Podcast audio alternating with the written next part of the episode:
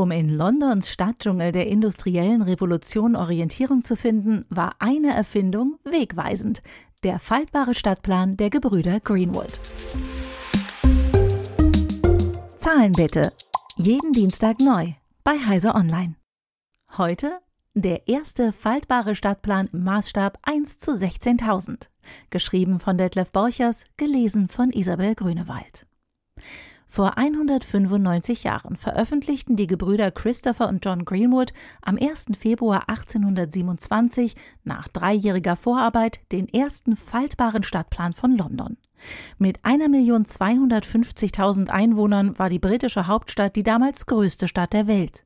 Der Plan war mit 48 Planquadraten und 12 Erklärungen und Abbildungen so konzipiert, dass sich Fremde in der Stadt nicht verlaufen konnten, erklärten die Greenwoods. Sie widmeten ihren Plan König George IV. Der faltbare Plan der Gebrüder Greenwood war im Maßstab 1 zu 63.360 Inches und entspricht damit dem heute noch gängigen Stadtplanmaßstab von 1 zu 16.000. Er war nicht in dem Sinne praktisch, wie wir es von den Plänen des Kartografen Gerhard Falk kennen. Dessen erster Falk-Plan kann in diesem Jahr ebenfalls Jubiläum feiern, denn der erste dieser Falk-Fächerpläne erschien im Jahr 1952. Der maßstabsgerechte Plan der Greenwoods deutete vielmehr an, wie diese frühe Megacity mit einem Raster von 12 mal 5 Kacheln erfasst werden kann. Der Plan wurde unverändert bis 1856 in neun Auflagen gedruckt und erhielt 1840, also 13 Jahre nach der ersten Auflage, großes Lob vom Bürgermeister. Dieser Plan sei der einzige, der im Büro eines Bausachverständigen oder Stadtentwicklers hängen sollte, für die Entwicklung und den Fortschritt der Metropole sei es der beste Plan, den man konsultieren sollte, denn kein anderer zeige die Schwierigkeiten beim Entfernen von Gebäuden für neue Straßen. Der Greenwood-Stadtplan bildete die Grundlage für andere, etwa einen Ausschnittsabwasserplan, mit dem John Snow 1854 zeigen konnte, wie sich die Ausbreitung der Cholera durch verunreinigtes Wasser erklären lässt. Im selben Jahr erschien Collins Pocket Atlas of London, ein verkleinerter, faltbarer Plan für die Manteltasche. Etwas später versuchte das Post Office im Jahr 1857 der Briefflut Herr zu werden. 100 Millionen Briefe wurden allein in diesem Jahr aus London verschickt, davon 50 Millionen nur innerhalb Londons. Das führte zu einem farblich Postleitzahlen kodierten Stadtplan der Firma Kelly. Auch der Sozialreformer Charles Booth verließ sich auf den Stadtplan, als er die Poverty Map 1891 veröffentlichte. Er färbte kurzerhand die Gebiete mit hoher Kindersterblichkeit und Strafdelikten farblich ein. Die Technik ist bis heute bekannt, etwa bei der Umsetzung von Karten, die die Lärmbelästigung in einer Stadt demonstrieren. Natürlich gab es vor dem Greenwood Stadtplan von 1827 Stadtpläne. Die älteste bislang bekannte kartografische Darstellung einer Ansiedlung ist eine Wandmalerei von Çatalhöyük, die auf 6200 vor Christus datiert wird. Es folgten die Tontafeln der Sumerer, wie es der Stadtplan von Nippur zeigt, der auf 3500 vor Christus datiert wird. Die Römer hatten die Forma Urbis, ein Stadtplan von Rom im Maßstab 1 zu 240 auf 150 Marmorplatten gemeißelt, der 211 nach Christus fertig wurde und öffentlich in einem Tempel zu sehen war. Im Mittelalter ging man dazu über, Stadtansichten aus einer Vogelperspektive zu zeichnen, um die Macht und so den Reichtum und die Verteidigungsbereitschaft der Städte zu zeigen.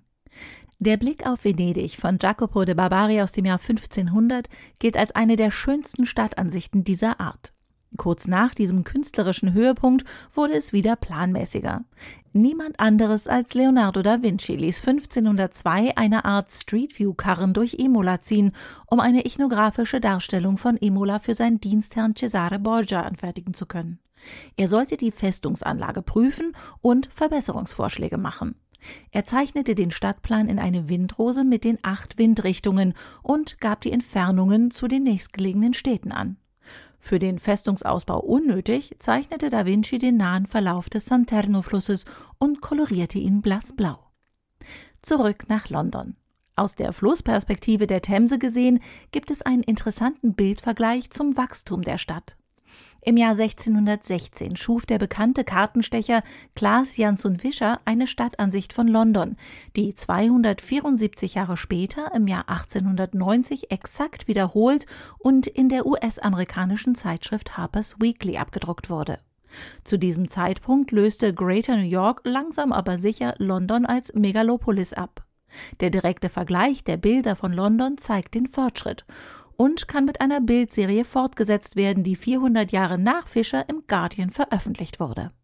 Im Stich von 1890 ist übrigens zu sehen, wie die erste industrielle Revolution die Stadt verändert.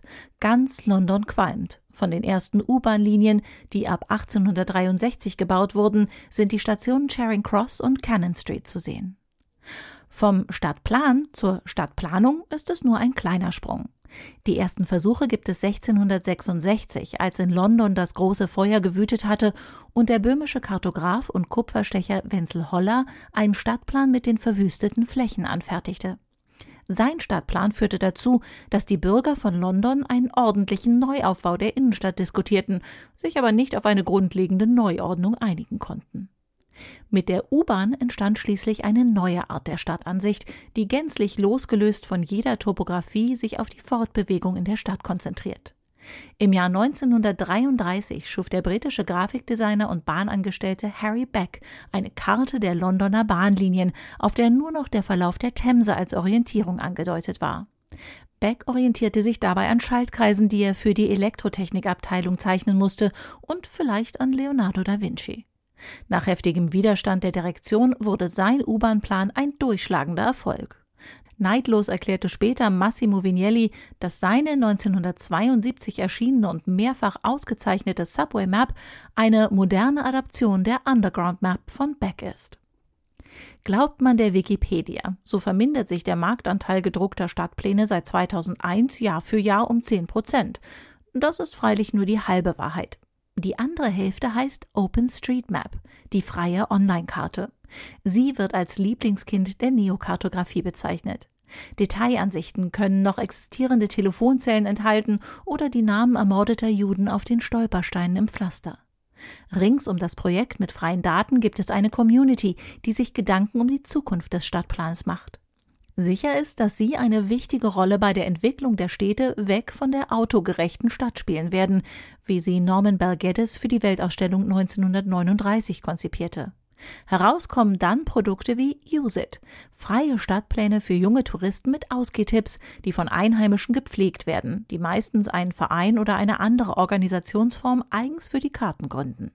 Als Beispiel sei die Bürgerstiftung Lebensraum Aachen genannt, die die Karte von Aachen unterhält.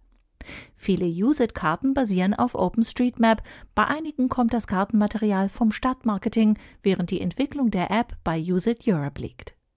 Kein Plan enthält alle Informationen über das Territorium, das er darstellt. Die Straßenkarte, die wir an der Tankstelle bekommen, mag alle Straßen in einem Staat zeigen, wird aber in der Regel nicht die Breiten und Längengrade enthalten. Eine geologische Karte wird die Topographie eines Landes zeigen, aber ihr sind die politischen Grenzen egal postulierte der Systemtheoretiker Anatol Rapoport im Jahre 1950 in seinem Werk Science and the Goals of Man. In diesem Sinne ist die Entwicklung hilfreicher Pläne für die Orientierung des irrenden Menschen niemals ausgeschlossen. Wie schon Bertolt Brecht in der Ballade von der Unzulänglichkeit des menschlichen Plans beschrieb. Ja, mach nur einen Plan, sei nur ein großes Licht und mach dann noch einen zweiten Plan. Gehen tun sie beide nicht, denn für dieses Leben ist der Mensch nicht schlecht genug, doch sein höheres Streben ist ein schöner Zug. Zahlen bitte. Jeden Dienstag neu bei Heise Online.